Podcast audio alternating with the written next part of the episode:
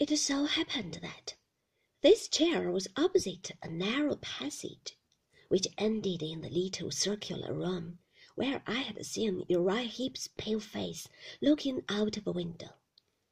Uriah, having taken the pony to a neighboring stable, was at work at a desk in this room, which had a brass frame on the top to hang papers upon, and on which the writing he was making a copy of was then hanging.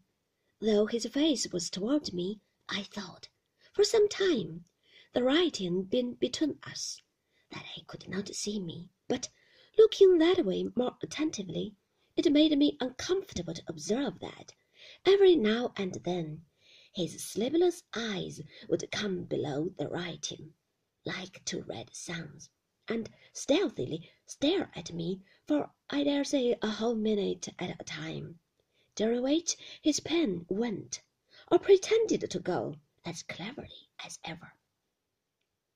I made several attempts to get out of their way, such as standing on a chair to look at a map on the other side of the room and poring over the columns of a Kentish newspaper, but they always attracted me back again, and whenever I looked towards those two red suns, I was sure to find them either just rising or just setting.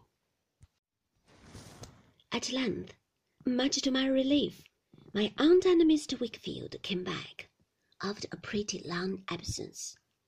They were not so successful as I could have wished, for, though the advantages of the school were undeniable, my aunt had not approved of any of the boarding houses proposed for me.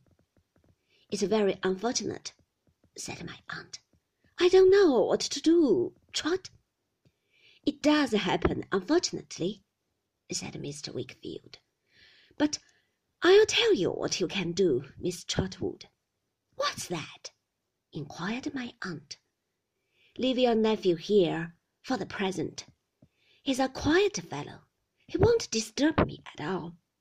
It's a capital house for study, as quiet as a monastery and almost as roomy. Leave him here. My aunt evidently liked the offer though she was delicate of accepting it. So did I.